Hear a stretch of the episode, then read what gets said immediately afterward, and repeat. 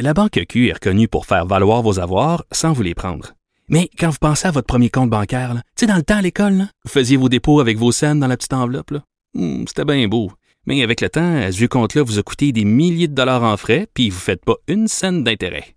Avec la Banque Q, vous obtenez des intérêts élevés et aucun frais sur vos services bancaires courants. Autrement dit, ça fait pas mal plus de scènes dans votre enveloppe, ça. Banque Q. Faites valoir vos avoirs. Visitez banqueq.ca pour en savoir plus. Radio. Le, le commentaire de Mathieu Boccoté, dépensé pas comme les autres. Alors Mathieu, ben, premièrement, euh, joyeux anniversaire. Comment tu te sens avec un an de plus, cher Mathieu? Très heureux, très heureux, très heureux. Euh, J'ai atteint 40 ans. Maintenant, l'objectif, c'est de se rendre à 80. Donc, c'est parfait. Oh, 40 ans! Est-ce que tu sens la crise de la quarantaine? Vas-tu t'acheter une Mustang jaune? Non, pas particulièrement. En fait, j'ai la crise de la quarantaine des intellos à la rigueur, c'est que je vais passer deux fois plus de temps sur Amazon à commander des livres, donc ça va aller.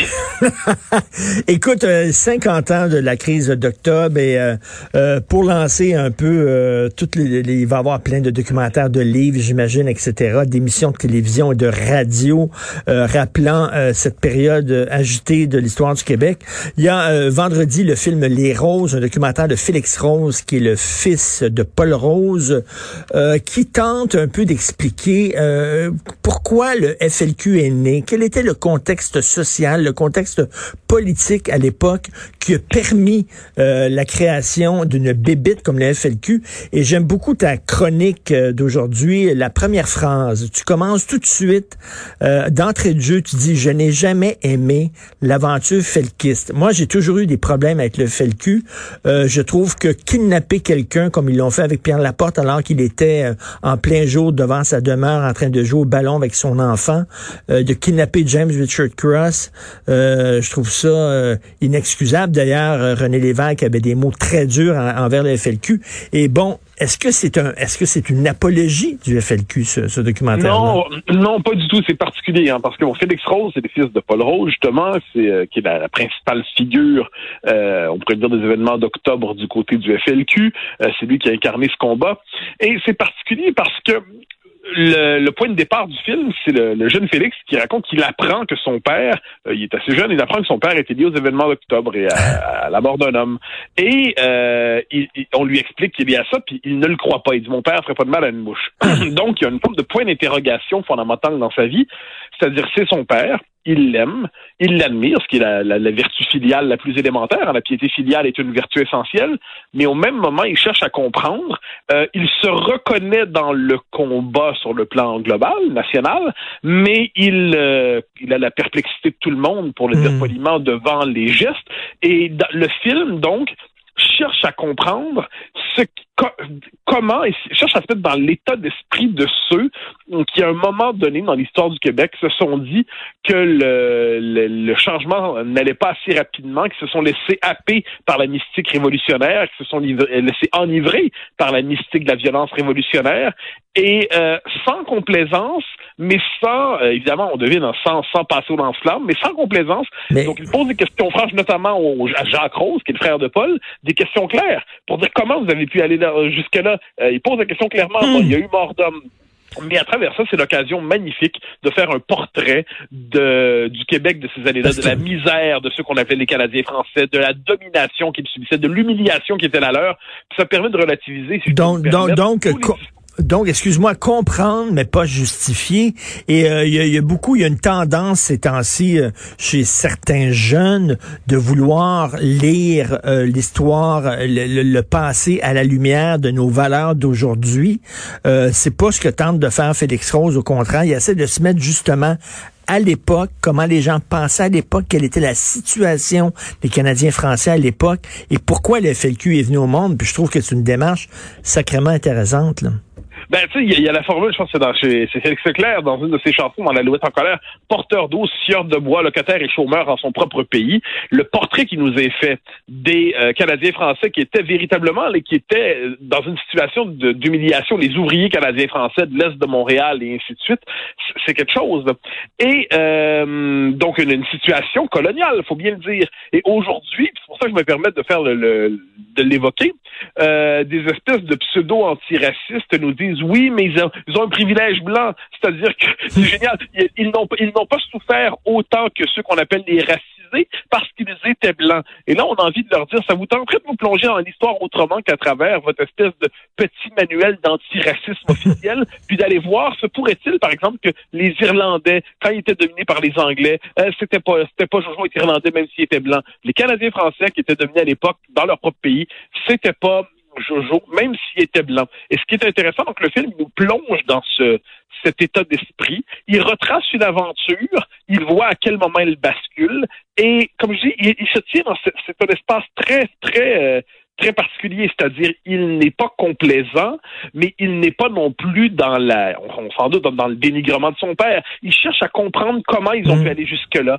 Et il y a un passage qui est intéressant aussi, euh, très particulier, c'est ensuite de 70 à 82, c'est-à-dire euh, le quand Paul Rose, notamment, euh, Jacques Rose, il était aussi, quand Paul Rose est en prison, et il cherche à voir le parcours du prisonnier. Donc comment comment va-t-il traverser l'épreuve de la prison? Comment va-t-il traverser cette épreuve absolument insoutenable. Mais euh, donc il découvre son père à travers un moment de sa vie où il se vit comme prisonnier politique. Ah, ça, c'était le mot de l'époque. Et à travers tout ça, puis moi je le redis, puis tu as raison, c'est le premier premier passage de mon, mon texte. Moi, l'aventure fait le tu sais, Je sais qu'il y a des gens pour qui, pour un Falardeau, par exemple, il y avait quelque chose d'héroïque là-dedans. Et moi, je j'ai jamais été capable d'y voir ça. Dans une société démocratique, moi, une société libérale où on peut se faire élire, on peut faire avancer nos, nos causes au Parlement, pour moi, la violence, c'est une forme de tabou fondamental autour de la violence politique. Et ce tabou-là, j'y tiens, ça ne doit jamais être euh, permis. Donc, on ne doit pas autoriser symboliquement la violence politique. Une fois que c'est dit dans la mesure où elle a eu lieu, il faut chercher à comprendre ce qui s'est passé. Et donc, sans nous réconcilier avec l'aventure Felkis, qui n'est pas l'objectif, ça nous permet simplement de comprendre ce qu'il y avait dans la tête de ces jeunes hommes qui ont cru que la révolution armée était la, la seule voie de sortie. C'est ça. Ça permet de comprendre un peu mieux un moment de notre histoire. Et un moment de notre histoire dont on parle peu malheureusement dans, dans les écoles, euh, là on, bon, bon, on voit les, les succès avant le Cirque du Soleil, à- à- avant, avant, avant SNC Lavalin, Bombardier, etc. Mais tu sais, bon, on croit que le Québec a toujours euh, euh, pu s'affirmer, épanoui, etc. Euh, lorsque tu lis Nègre blanc d'Amérique, le Pierre Vallière vivait dans des, dans des conditions épouvantables. Ouais. D'une Ouais, ben, on est- mais pauvreté. là. mais tu vois, le, moment où on est rendu aujourd'hui, c'est qu'on est dans un environnement idéologique tellement toxique, tellement dominé par le politiquement correct, l'antiracisme, entre guillemets, à l'américaine, qu'on ne peut même plus nommer Nègre blanc d'Amérique, le titre de ce livre, sans avoir d'un coup les, euh, les commissaires politiques de l'antiracisme militant qui sont là pour dire, oh, vous n'avez pas le droit de dire ça. On l'a vu à Radio-Canada avec Wendy Mesley. On l'a vu euh, à Concordia avec une professeure qui a une véritable cabale pour la faire virer parce qu'elle a nommé le titre du livre. Donc, c'est comme si les Québécois ne pouvaient plus nommer leur histoire à travers les œuvres qui ont fait leur histoire et leur expérience historique parce qu'apparemment, ça consisterait à faire violence symbolique à d'autres. On est dans un moment où aujourd'hui, on se fait voler véritablement notre histoire par des militants, des idéologues qui ne tolèrent plus que nous, euh, nous racontions notre histoire comme si on avait vraiment souffert. Or, le fait est qu'il y a une souffrance fondamentale dans l'histoire du peuple québécois, qui est celle d'un peuple conquis, dominé, humilié, qui s'est redressé à moitié, au trou encore, mais pas complètement. Et, quand on quand on se tourne vers, vers, cette, cette période de notre histoire, ça permet tout simplement de comprendre aussi les œuvres qui sont liées à cette période. Parce qu'à partir du moment où on chasse la- la- le fait qu'on a été colonisé de notre conscience collective, ben, je dirais qu'il y a à peu près toute la chanson des années 60-70 qui devient incompréhensible. La bite à Tibi. Comment on peut comprendre la Tibi comme chanson si on n'est pas conscient de ce que voulait dire l'époque de la, la colonisation d'Abitibi, si on n'est pas conscient euh, de la situation d'exploitation des nôtres pendant si longtemps? Donc, le, le- le détour par l'histoire oui. permet de comprendre notre propre production culturelle. Et Speak White. Si on sacrifie l'histoire, ben oui, absolument. Speak Speak White, White, c'est le, le- le le- poème et, et la formule. Tu sais, selon moi, il y a un avant puis un après au point de vue de la culture au Québec. Le Speak White a été un coup de tonnerre. Là. Même, je le réécoute euh, régulièrement sur YouTube et j'ai le poil au garde à vous sur, sur les bras. C'est un moment extrêmement important du Québec. Oui, puis qui nous montre comment, d'ailleurs, le mouvement, une partie du mouvement national à l'époque cherchait à internationaliser sa lutte sur le signe de la décolonisation. En fait, il y a toujours plusieurs courants dans le, dans, le mouvement national. Il y a ceux qui étaient plus de tendance gaulienne, le centrisme gestionnaire. De l'autre côté, il y avait la dimension révolutionnaire. Tous ces gens-là convergeaient autour de l'idée du pays.